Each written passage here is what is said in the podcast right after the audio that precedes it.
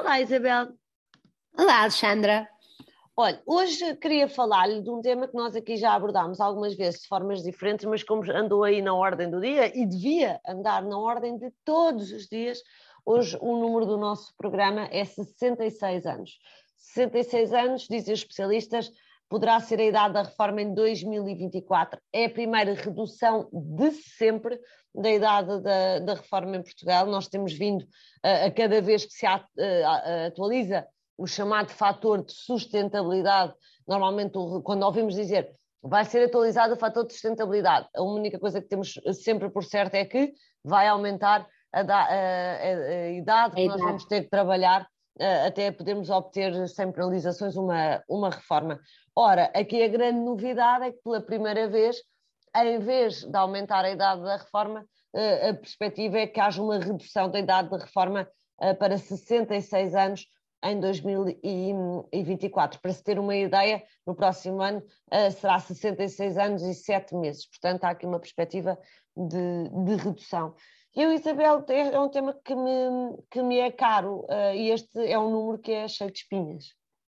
Um, primeiro, a primeira grande espinha é que se deve à, à, mortalidade provocada pela pandemia e que promete, ou, embora, embora não esteja nem, nem vá, acredito, causar uh, tantas mortes como até aqui. Um, obviamente... já, teve, pode, já pode ter tido, já terá tido um não, impacto. E na... obviamente que, que é uma doença que associada a como, ai, eu não sei dizer a palavra, a outras doenças é, é evidente que vai ser sempre como, como a gripe anual, etc., vai ser precipitar mortes nas pessoas mais velhas.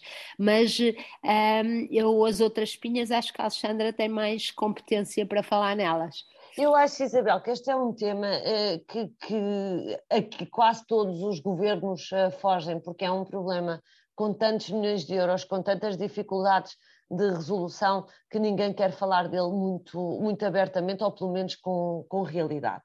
E esta, esta causa que a Isabel estava a falar, que é a mortalidade provocada pela pandemia, uh, rapidamente se percebe que isto é um fator que nós chamamos uh, pontual, único, e, portanto, uh, está-se a, a criar uma certa ilusão coletiva que, como, como a perspectiva é que a idade da reforma em 2024 decresça em vez de aumentar, como estamos habituados, que isto seja o início de, uma, de um caminho, de uma tendência, e, portanto vamos ter a idade da reforma a ficar mais para baixo. Não é, isto deve ser um fator pontual e, portanto, o elefante continua na, continua na sala.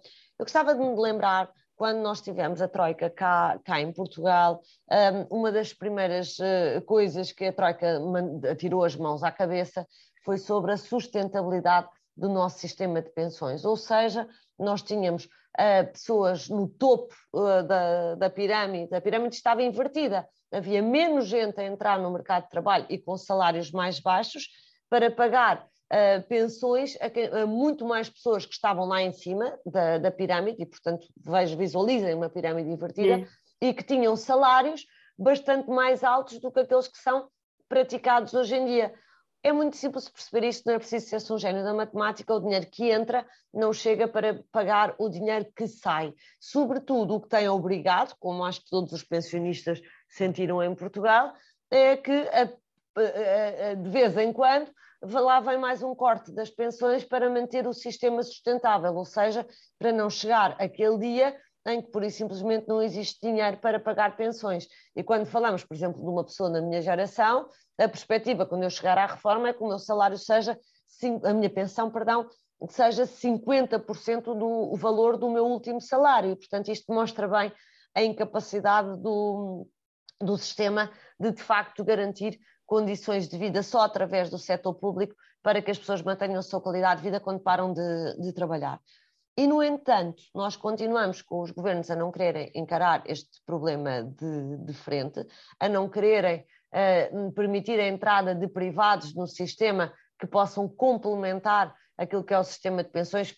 Quem me está a ouvir estão a dizer, mas as pessoas podem livremente dizer que querem também fazer um PPR. É verdade, e é bom que o estejam a fazer, consoante os seus rendimentos permitam. Agora, num país onde ainda há dias ouvimos o António Horta dizer que era um, um absurdo, uh, acho que era esta a palavra, uh, salário, os salários médios em Portugal andarem nos, nos mil euros, facilmente se percebe que a capacidade de poupança das pessoas é muito limitada. Portanto, ou o Estado realmente começa a libertar uh, os portugueses que quiserem de uma parte dos seus encargos com a Segurança Social para que estes possam canalizá-lo para produtos mais importantes, ou então temos um problema, dir-me-ão, o problema é que não há dinheiro para se fazer esta transição. Uh, se calhar é, era para esse tipo de coisas que nós podemos começar a pensar nos fundos da União Europeia ou discutir com a União Europeia como é que vamos sair disto. Gostei muito de ouvir.